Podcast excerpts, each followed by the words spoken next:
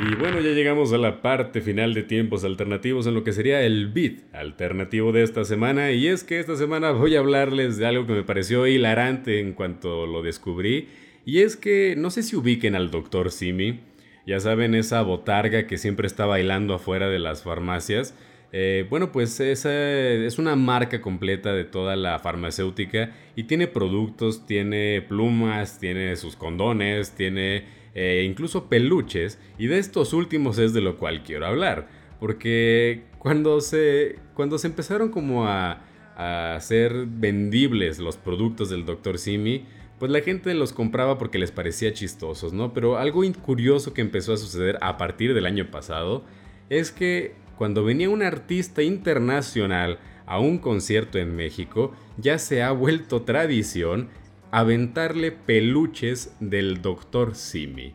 Así como lo escuchan, eh, ya ven que en los estadios de fútbol este, pues está prohibido hacer como ese, el, ahorita le dicen el grito homofóbico y que nunca han podido quitárselos eh, por más sanciones que le pongan a la FIFA en México. Bueno, pues algo así está empezando a suceder en los conciertos en México. Porque artista que viene, artista que le cae un doctor Simi de peluche en la cara.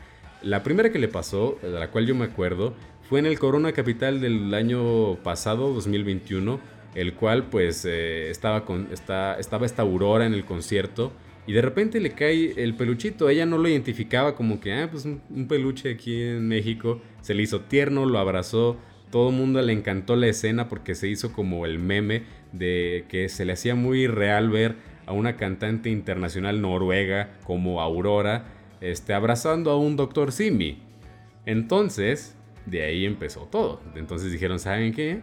Hay que empezar a hacerlo con todos los artistas. Entonces, cada artista que empezaba a venir a México buscaban como que la manera de llegar hasta enfrente y aventarle el Dr. Simi no siempre funcionaba, pero a Aurora ya le empezó a pasar más de una vez, hasta el punto en que ya cuando le cae uno dicen, otro Dr. Simi, entonces ella es muy alegre y como que le da risa, pero ya le ha pasado más de una vez, ya sabe quién es el Dr. Simi.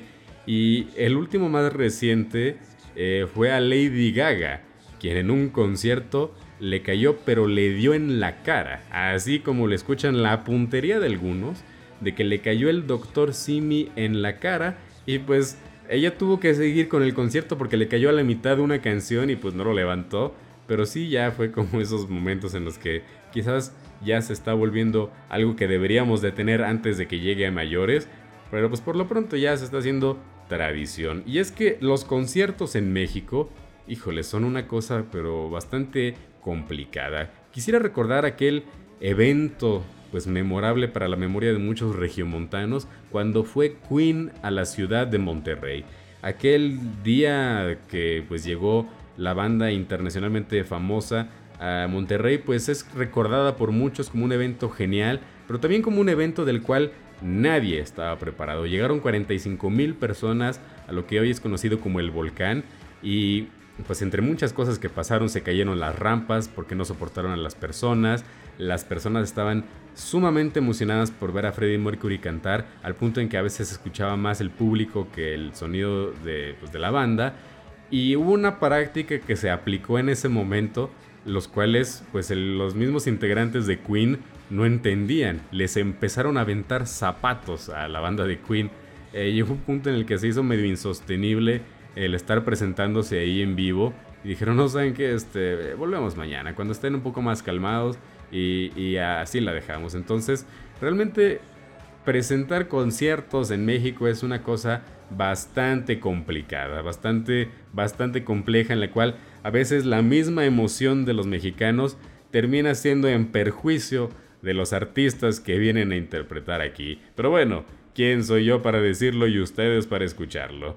Mi nombre es Iván Cuevas y nos estaremos escuchando la próxima semana en punto de las 11 de la mañana aquí en Antena 102.5. Recuerden que este y otros programas quedan grabados para que ustedes los puedan escuchar donde y cuando quieran en Spotify y en otras plataformas de podcast como YouTube. Ya saben que nos pueden seguir en todas nuestras redes sociales, nos encuentran como arroba tiempos alternativos. Yo me despido y los dejo con esta canción de Interpol que se llama Tony, así que hasta la próxima. to see them win.